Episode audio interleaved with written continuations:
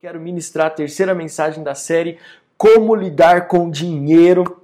E o tema da mensagem de hoje que eu quero ministrar ao teu coração é onde eu coloco o meu dinheiro? Interrogação. A terceira mensagem da série é onde eu coloco o meu dinheiro. Lembrando que a última mensagem, a mensagem da semana que vem, vai ser uma mensagem onde nós vamos estar respondendo perguntas é, que vocês nos enviaram sobre vida financeira com base bíblica. Por exemplo, o que, que eu posso perguntar? O que é dízimo? Eu dizimo do bruto, eu dizimo do líquido, eu, tenho que dizimar da venda de um carro. Pergunta qual que é a diferença entre dízimo e oferta. Pastor, o que, que a igreja fala a respeito do marido que não, não quer dizimar, não deixa a esposa dizimar? Como que eu lido com as crianças? Como eu ensino sobre vida financeira para os meus filhos, adolescentes ou jovens? Pastor, como é que eu posso investir o meu dinheiro no reino? Perguntas nesse sentido, talvez perguntas que você sempre teve e não teve coragem de fazer, nós vamos estar respondendo. Fizemos isso na série do ano passado e queremos fazer isso novamente, porque muitas pessoas chegaram na nossa igreja e nós queremos responder todas as suas perguntas. Para onde eu envio minhas perguntas? Você pode enviar para o WhatsApp da igreja, que também está aqui na descrição do vídeo, já falei, 93339 3339 5878 é o nosso WhatsApp. Você vai poder mandar a sua pergunta lá ou também mandar para o seu líder de célula que vai estar repassando para nós, tá bom? Então, terceira série da mensagem, a terceira mensagem da série é onde eu coloco meu dinheiro e você já vai pensando nas perguntas que você quer fazer. Só para recapitular, nós falamos na primeira mensagem sobre princípios intangíveis, como cultura da miséria, por exemplo, e falamos como Deus quer que eu ganhe dinheiro, trabalhando, economizando, planejando, sendo dizimista fiel e ofertante, unidade no casamento. Você encontra essa primeira mensagem nos nossos podcasts e também aqui no nosso canal do YouTube. A segunda mensagem nós falamos o que aprendemos sobre finanças com José do Egito. Então nós falamos sobre controle emocional no tempo de crise, para toda escassez tem uma estratégia, saber lidar com pessoas, também essa segunda mensagem está disponível aqui no nosso canal do YouTube e no Spotify, Deezer e Apple Podcast para você poder ouvir. Aconselho, se você está chegando agora, ouça as outras mensagens depois, porque vai fazer total sentido. E hoje a pergunta é: aonde você tem colocado o seu dinheiro? E eu quero dizer para você, tão verdade quanto o sucesso financeiro tem a ver muito mais como eu administro o meu recurso do que quanto necessariamente eu ganho, tão importante quanto eu saber que, que o quanto eu ganho não tem tanta relevância se eu não souber administrar. É importante saber aonde investir. Como você administra passa necessariamente pela forma de como você investe o seu dinheiro, como você investe os seus recursos. Aí você deve estar pensando assim, pastor, eu lembro daquele vídeo da, da Betina, né, que ganhou o seu primeiro milhão de, de reais muito nova, aquele vídeo que bombou na internet, viralizou na internet alguns meses atrás, ou talvez até um ano atrás, não me recordo muito bem. Eu não estou falando apenas desse investimento é, onde você vai comprar ações, tesouro direto, poupança para aqueles que são mais conservadores, não. Eu estou falando porque eu entendo que também é isso, mas o que eu estou querendo dizer é o seguinte numa sociedade onde todos vivem basicamente no limite do seu orçamento, grande maioria dos brasileiros vive no seu limite de orçamento, saber onde colocar o dinheiro que você ganha é muito importante. Saber onde você vai investir aquele recurso que entra na sua conta, que você recebe da sua empresa, que você recebe como empresário dos seus contratos, é muito importante saber como você vai distribuir esse dinheiro aonde você vai colocar tudo aquilo que você ganha, os seus, os seus recursos financeiros. A falta de sabedoria onde investir nossos recursos tem nos levado a perder grandes oportunidades de bênçãos na nossa própria vida e também no que poderíamos investir no reino de Deus e na vida de outras pessoas. E aqui nessa introdução eu quero fazer um, uma pausa e pensar com você pela falta de sabedoria aonde colocar o nosso dinheiro, nós estamos perdendo grandes oportunidades. E eu vejo que existem três lugares que são importantes que eu e você venhamos a colocar o nosso dinheiro. Nós vamos falar um pouco melhor sobre isso no decorrer dessa mensagem. Mas nós precisamos aprender, logo na introdução eu quero falar isso com você. O dinheiro que nós ganhamos, ele tem que ser investido no reino de Deus. Em segundo lugar, tem que ser investido na minha família, na minha própria vida. Em terceiro lugar, eu preciso sim investir na vida de outras pessoas. Isso é muito importante. Então pense, muitas vezes nós estamos colocando nosso dinheiro administrando erroneamente pelo simples fato de estarmos colocando nosso dinheiro num lugar que não vai nos trazer nenhum tipo de retorno. Quantos aqui, por exemplo, só para você ter uma ideia do que eu estou querendo dizer quando eu falo onde eu coloco meu dinheiro, quantos aqui já não perderam dinheiro, credibilidade e até mesmo a família por investir o seu dinheiro no lugar errado? Pastor, que lugar errado é esse? Em bebida. Quantas pessoas têm colocado dinheiro em bebida alcoólica? em drogas? Quantas pessoas têm colocado seu dinheiro em jogos de azar? Seja Mega Sena, Quadricena, Tricena, é, loteria esportiva, bingo, é, seja em, em, em rifa. Quantas vezes você tem colocado seu dinheiro em jogos de azar, em jogos de carta.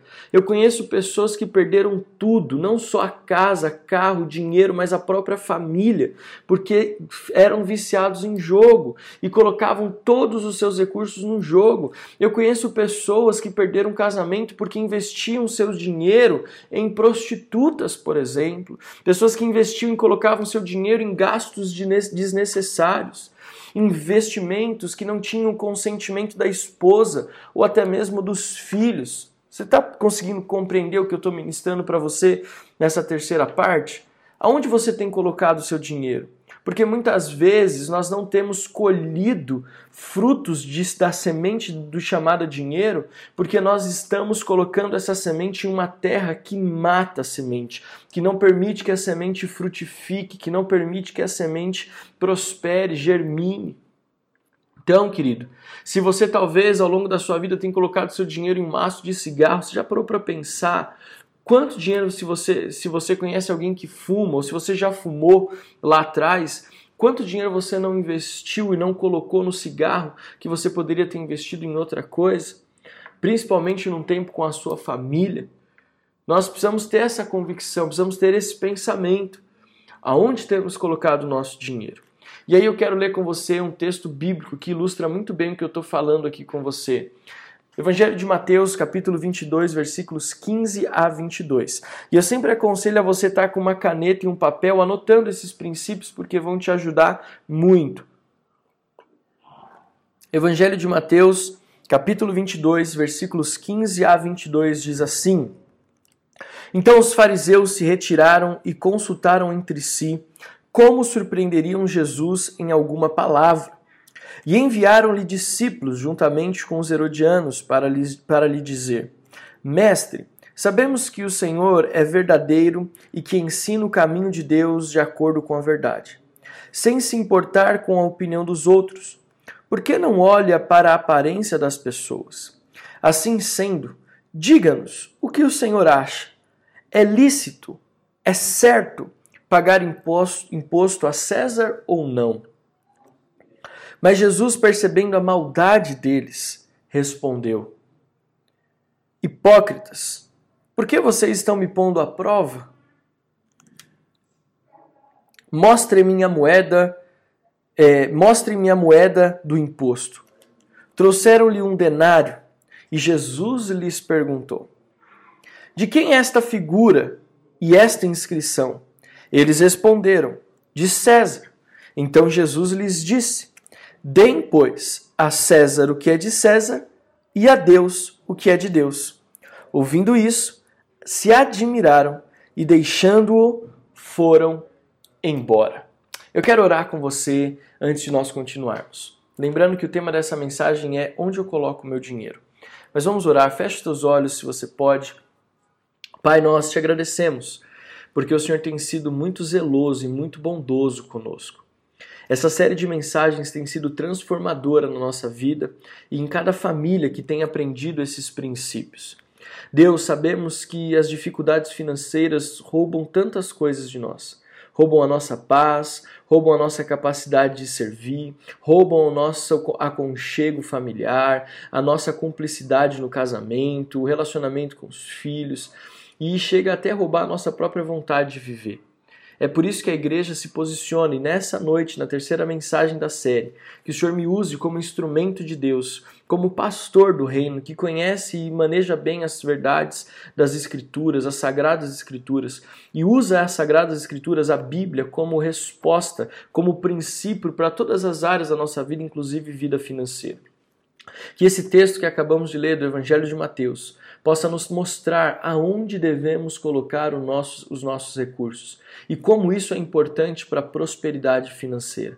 Libera, Senhor, sobre a vida de cada homem cada mulher. Assim como nós oramos na semana passada, ungindo as contas, assim como símbolo, Senhor amado, de uma unção de sabedoria financeira, de administrar recursos, que nessa noite o Senhor derrame uma unção de sabedoria de investimento Deus amado, não apenas investir aquilo que nós temos como, que, como é, economia básica, mas também investir, Senhor, colocar um dinheiro guardado, investir, Senhor amado, em lugares que sejam rentáveis e que possam nos beneficiar.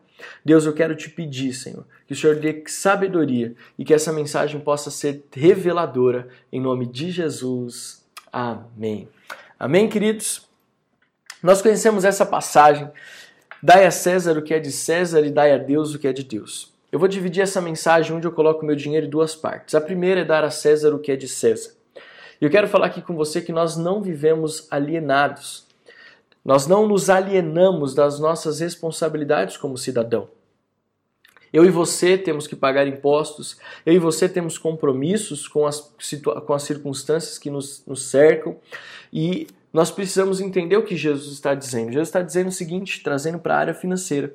Qual é a inscrição que está nessa moeda? É de César. Jesus está dizendo para aqueles homens: cumpram tudo o que a lei dele diz. Cumpram com excelência aquilo que a lei de César fala. Dar a César o que é de César é honrar as responsabilidades que lhe foram impostas. E isso fala para mim, para você, de honrar com as nossas responsabilidades. Nós não podemos sonegar imposto, nós não podemos mentir quando fazemos a nossa declaração de imposto de renda, por exemplo, para pagar menos imposto.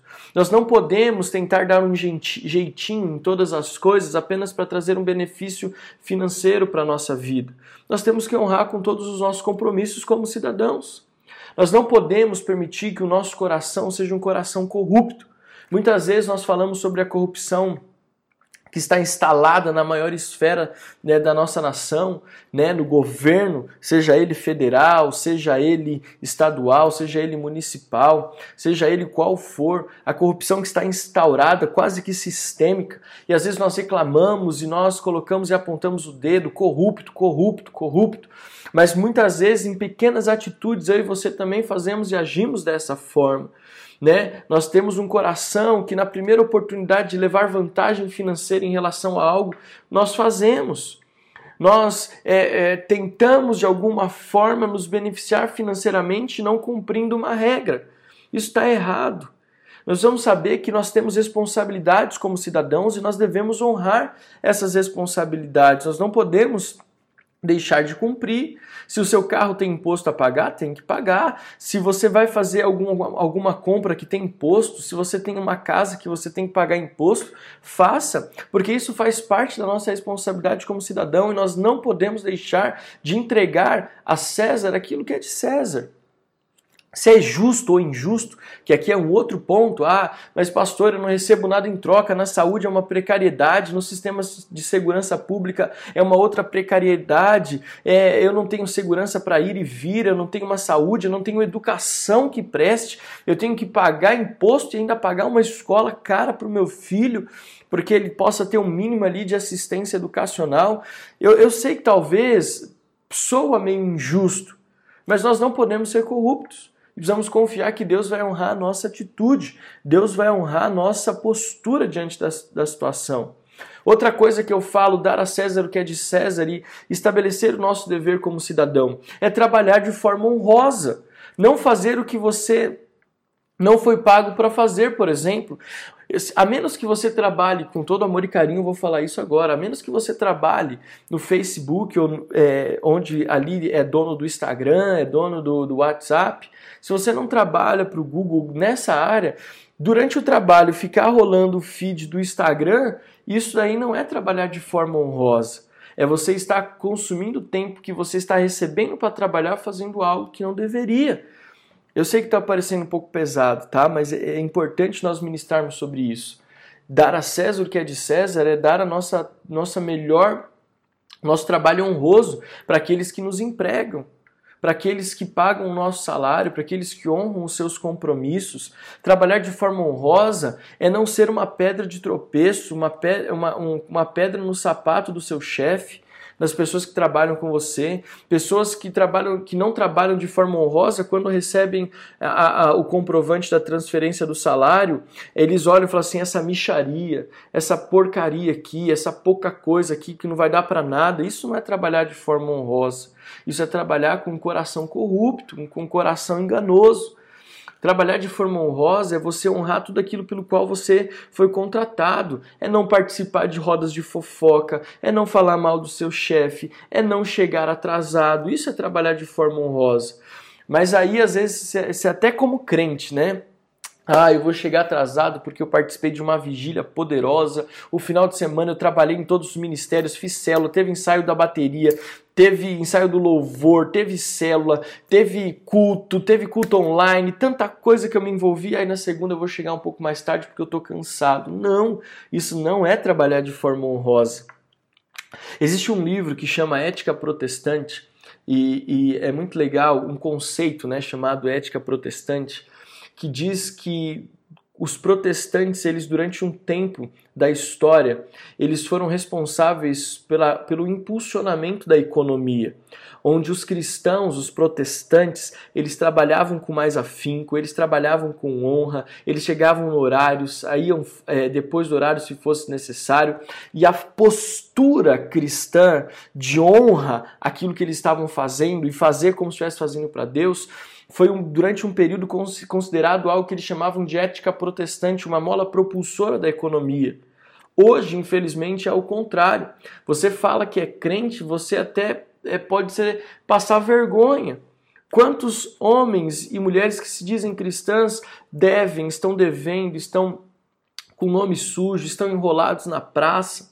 Querido, uma vez ou outra, talvez você vai passar por uma crise financeira, mas prática, ser recorrente essa prática de dar mau testemunho, isso não é saudável, tá bom? Então, só falando aqui nessa primeira parte, então, dar a César o que é de César.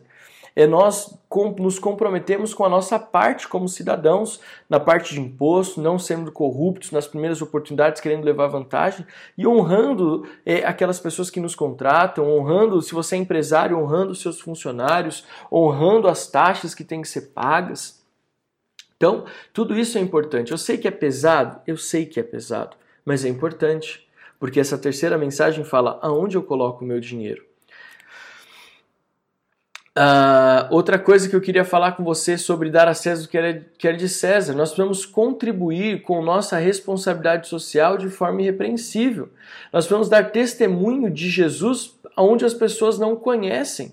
Talvez a sua postura profissional vai ser uma porta de entrada para que pessoas que trabalham com você se convertam. Então isso tudo faz parte de dar a César, desculpe, de dar a César o que é de César. Mas aí eu quero ir para a segunda parte dessa mensagem. Aonde eu coloco o meu dinheiro? Primeiro, dar a César o que é de César. Segundo, Jesus diz: Então dê a César o que é de César mas dê a Deus o que é de Deus. Pastor, o que isso tem a ver com dinheiro? Tudo a ver. Porque você vai perceber algo muito interessante. A minha e a sua vida financeira não tem a ver só com dinheiro. Não tem só a ver com o cartão que você usa de crédito, aquele black, né, que te dá acesso, como já falei, a todas as salas VIPs do mundo afora em aeroporto. Não tem só a ver com seu saldo em conta bancária, não tem a ver quantas vezes o seu gerente te liga por causa do número que você tem guardado no banco. Não. Colocar o nosso dinheiro também tem a ver com princípios e atitudes que eu tenho com coisas que não estão relacionadas ao dinheiro. Isso faz parte de uma vida próspera financeira. Não é apenas o dinheiro, não é apenas administrar bem o dinheiro, não é apenas aonde colocar o dinheiro, como nós estamos falando aqui, mas é como você se relaciona com o todo que envolve a sua vida. Por exemplo, quando Jesus diz àqueles homens dar, dar a Deus o que é de Deus, ele está dizendo assim: confiar a Deus os nossos dons e talentos, servir o reino de Deus com os nossos dons e com os nossos talentos, servir na igreja local, onde com aquilo que eu tenho de melhor, entregar os nossos sonhos nas mãos de Deus, entregar a nosso, entregar a Deus a nossa adoração, a nossa a nossa melhor oferta a Deus por meio da adoração, do sacrifício da adoração, do servir a Deus na casa, na sua casa, servir a Deus por meio dos ministérios, das células, servir a Deus no culto de celebração, seja passando álcool em gel nas cadeiras ou arrumando o que for necessário do ministério infantil. Nós precisamos entender isso.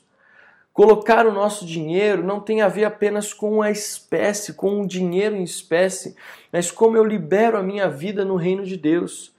Pastor, com base em que você está falando isso?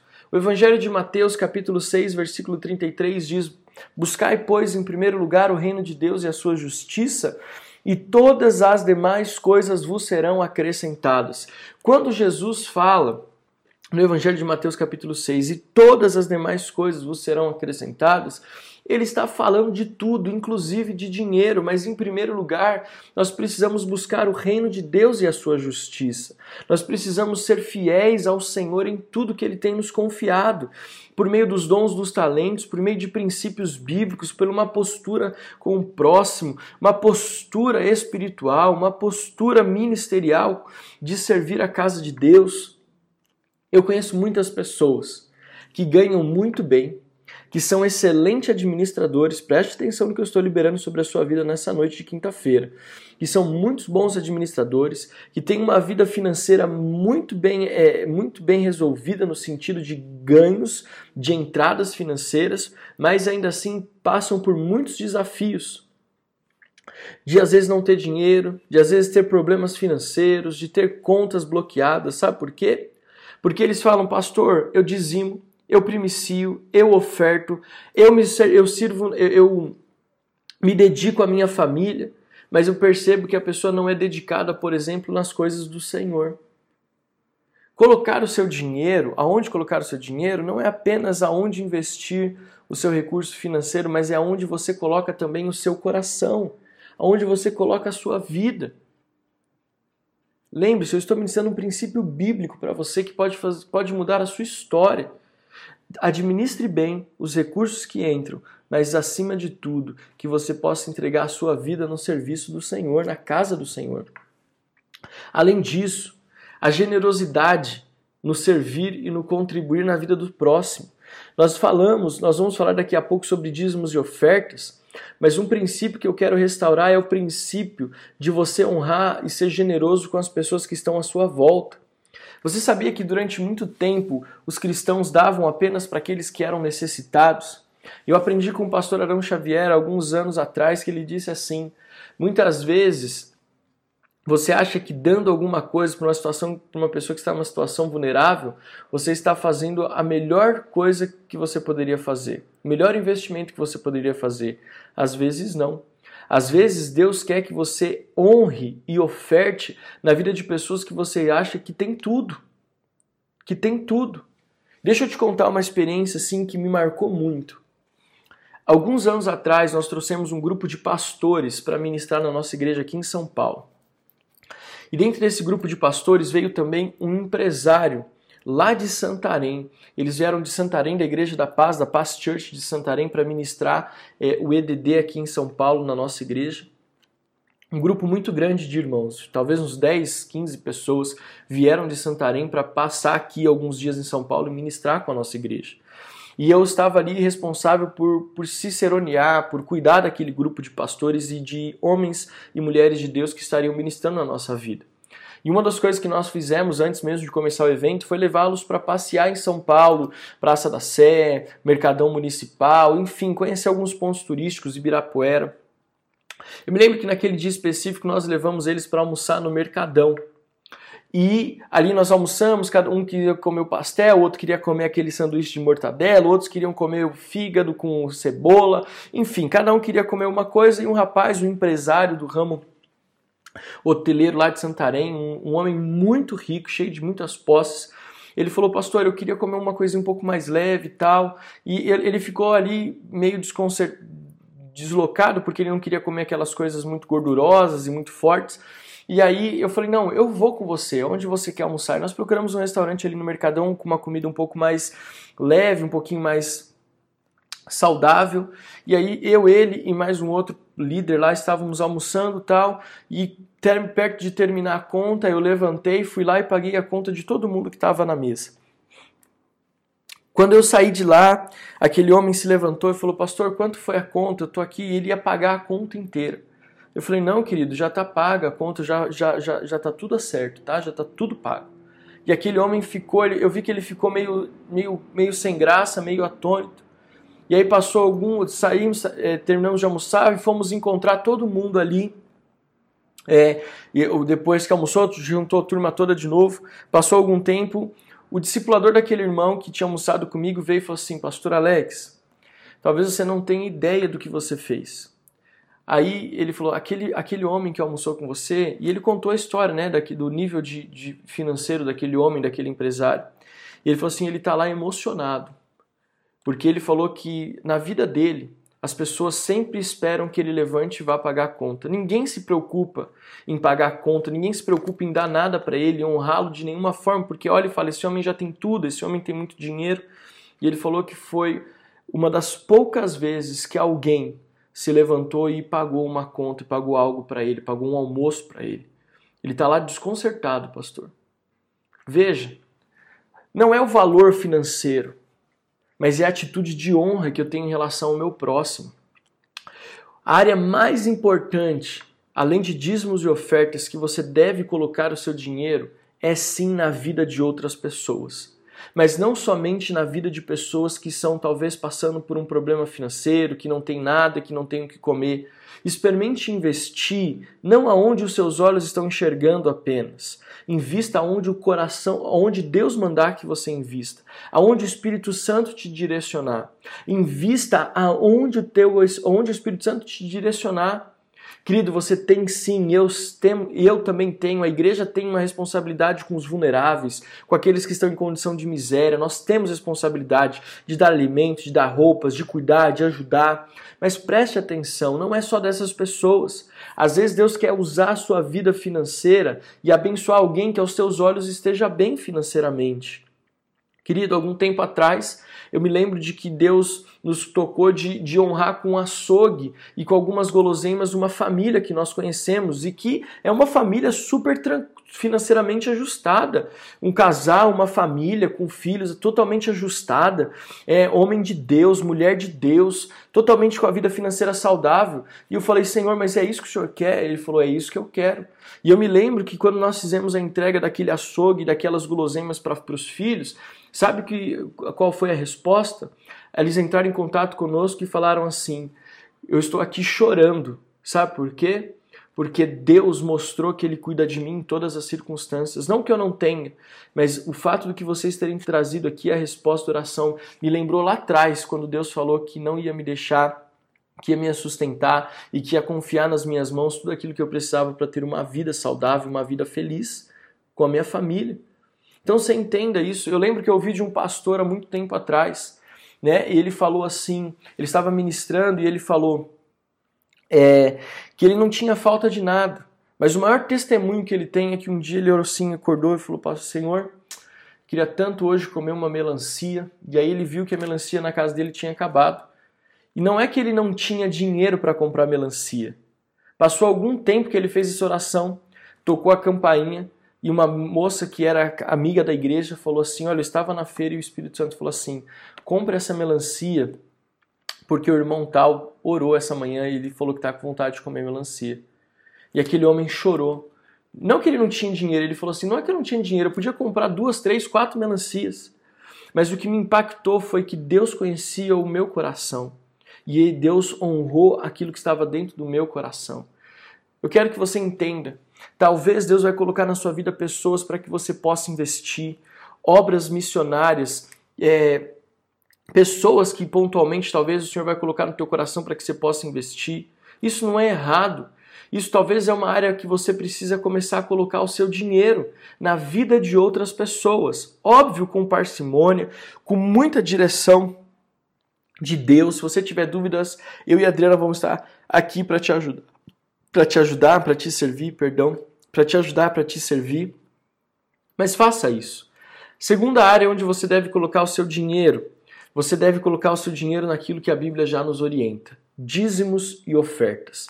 E quando nós falamos de dízimos e ofertas, toda vez que você dizima a décima parte de todos os seus ganhos, bruto, não líquido, quando você dizima 10% de tudo que você ganha, você está, você está ali usando o que nós chamamos de arma de defesa. O dízimo é uma arma de defesa. É por isso que você precisa colocar o seu dinheiro na fidelidade dos dízimos das ofertas. Segundo, a oferta, assim como o dízimo é uma arma de defesa, a oferta é uma arma de ataque. Dizim, é, ofertar é uma arma de ataque. Veja, o dízimo repreende o devorador, mas a oferta é a sua semente, a que vai, vai frutificar a 30, 60, 100 por um. E é daí que eu tenho tirado uma frase que eu tenho, que eu tenho usado muito.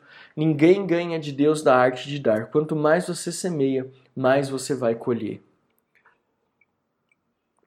E eu quero então dizer e concluir que nessa mensagem onde eu coloco meu dinheiro. Primeiro, eu preciso honrar com meus deveres de cidadão. Dai a César o que é de César. Trabalhar honrosamente. Segundo, Jesus fala: depois que você faz, é, você deu a César o que é de César, mas você também precisa dar a Deus o que é de Deus. Não depois, tá? Mas também você precisa dar a Deus o que é de Deus. E o que, que Deus quer? Um coração disponível na sua casa, em serviço na sua obra, um coração generoso com o próximo, investir sim na vida do próximo, mas também que você permaneça fiel nos dízimos nas ofertas. Tem pessoas que falam assim: ah, pastor, mas eu já ajudo uma casa ali, eu já, eu já ajudo uma instituição, uma ONG, eu já ajudo tantas coisas e aí não sobra nada para dizimar e ofertar. Querido, se você honra a vida de outras instituições, honra a vida de outras famílias, mas não é fiel dizimista e ofertante, você está comendo a sua semente. Porque você está dando para as pessoas, para outras pessoas, aquilo que é de Deus, aquilo que não é nosso. O dízimo, querido, não é nosso, é de Deus. Então, preste atenção no que eu estou ministrando. Nós temos que honrar outras pessoas com generosidade, mas isso não pode nos impedir de dizimar e ofertar. Isso não pode roubar de nós os dízimos e as ofertas. 10% da nossa entrada e a oferta é aquilo que você entrega, que vai frutificar. Tem pessoas que falam são só dizimistas, preste atenção, são só dizimistas. Dizimam todos os meses fielmente e falam, pastor, eu sou fiel dizimista, mas parece que as minhas contas só dão para o básico, não sobra nada, eu não consigo avançar, eu não consigo prosperar. A resposta está aqui: é dízimos e ofertas. Você coloca o seu, entrega o seu dízimo, honra a Deus por meio do seu dízimo, você então está ali selando e defendendo a sua vida financeira. Mas se você quer prosperidade no que diz respeito a avançar, a conquistar, a sobejar, é você então é, colocar ali a sua oferta. Dificilmente, querido, dificilmente eu não dizimo, é, aliás, eu não oferto todos os cultos. E olha que eu vou de manhã na cantareira e à tarde eu vou para a sede. De manhã eu estou com a nossa igreja na Cantareira e à tarde eu estou servindo, é, auxiliando o apóstolo João na nossa igreja sede. E eu diz, oferto, estou falando de oferta, eu oferto na Cantareira e oferto na sede. Porque eu entendo que ninguém ganha de Deus na arte de ofertar. Quanto mais eu oferto, mais o Senhor me honra. E não existe melhor lugar para se colocar o nosso dinheiro, de investir o nosso dinheiro, do que na casa de Deus do que na vida de irmãos preciosos que o Espírito nos direciona e do que na casa de Deus, por meio do meu dízimo, mas também por meio da minha oferta. Dízimo, arma de defesa. Oferta, arma de ataque. Querido, eu posso contar para você inúmeros testemunhos. Não só daquilo que eu já semei, nós já semeamos carro, nós já semeamos iPhone, nós já semeamos lua de mel, nós já semeamos cama, nós já semeamos aliança, nós já semeamos viagem, nós já semeamos tantas coisas na vida de pessoas, querido. E não falo isso porque eu quero, ah, o pastor Alex está falando isso para que a gente possa olhar, olha como ele é o pastor. Não! Eu faço isso porque Deus fala e eu faço isso porque eu sei que ninguém ganha de Deus na arte de dar. Da mesma forma que já semeamos carro, já recebemos. Da mesma forma que já ofertamos telefone, já recebemos. Da mesma forma que já ofertamos viagem, já recebemos. Porque ninguém ganha de Deus da arte de dar. Fique tranquilo, você não vai. Deus nunca vai ficar devendo para você não. Por isso que eu falo, o melhor lugar para se colocar os seus recursos financeiros é na casa de Deus. E aqui eu quero encerrar essa mensagem dizendo o seguinte: a igreja precisa estabelecer na sua vida financeira uma cultura de generosidade em contrapartida a uma cultura de miséria que nós falamos lá na primeira mensagem. A igreja precisa estabelecer uma cultura de generosidade em um mundo que prega a miséria. Em um mundo que prega valores financeiros deturpados, nós, como igreja, como cristãos, precisamos pregar a cultura da generosidade, servir ao nosso irmão, servir à comunidade, mas ser fiel também nos dízimos e ser fiel nas ofertas. Dizimar e ofertar não pode ser uma atitude esporádica, mas diária. Semear no reino e na vida de outras pessoas deve ser normal, não atípico. Ser honesto, ser exemplo, tudo isso tem que ser condutas reais e cotidianas nossas, não algo que eu faço eventualmente. Podemos concluir nessa terceira mensagem que a vida financeira, então, vai muito além do que dinheiro. Ter sucesso financeiro é aplicar em sua vida princípios de fé, pensamentos estratégicos e uma visão espiritual. E eu quero então liberar uma palavra profética sobre a sua vida nessa quinta-feira à noite. Eu quero declarar o seguinte sobre você. Eu creio que você é alguém que tem dado a César o que é de César, tem cumprido com as suas responsabilidades como cidadão. Mas eu também creio e eu declaro que você vai cumprir um tempo novo na sua vida espiritual, dando a Deus aquilo que você não imaginava que podia dar. Talvez você achava que ser próspero financeiramente tinha a ver só com dinheiro e não com os dons e os talentos que você tem. Preste atenção. Jesus compara os dons e os talentos com recursos financeiros. Recursos financeiros. Tamanha importância de que é o seguinte, não é só dinheiro, mas é o meu coração, é a minha postura, né? Fale onde está o teu coração, ali também estará o teu tesouro. Olha só como isso é sério. Então, aonde colocar o seu dinheiro tem a ver onde você está colocando também a sua vida, usando seus dons e talentos na casa do Senhor. Depois, sendo generoso para com o próximo e não só com aqueles que precisam, vulneráveis, mas com aqueles que o Espírito Santo te direcionar. Em terceiro lugar, ser fiel dizimista, arma de defesa. Ser fiel ofertante, arma de ataque. Preste atenção nessa mensagem, porque eu sei que Deus vai trazer né, uma libertação na sua mente. Pois se o Filho vos libertar, verdadeiramente sereis livres. É uma mudança na nossa mentalidade. A prosperidade financeira e como a prosperidade em todas as áreas da nossa vida tem a ver com a nossa mentalidade, uma mudança de mente. Talvez você estava visando prosperidade financeira só pensando em dinheiro, dinheiro, dinheiro, dinheiro. E eu estou aqui hoje para falar com base bíblica que não é só dinheiro. Dá a César o que é de César, mas dá a Deus o que é de Deus. E Deus quer muito mais do que o seu dinheiro, Ele quer o meu e o seu coração. Eu quero orar com você e abençoar a sua vida financeira em nome de Jesus. Pai. Obrigado porque hoje nós aprendemos aonde colocar o nosso dinheiro. Eu tenho certeza, Deus, que a guerra espiritual que se forma para impedir que as famílias prosperem, que estejam até mesmo conectadas conosco nessa série de mensagens, como lidar com o dinheiro.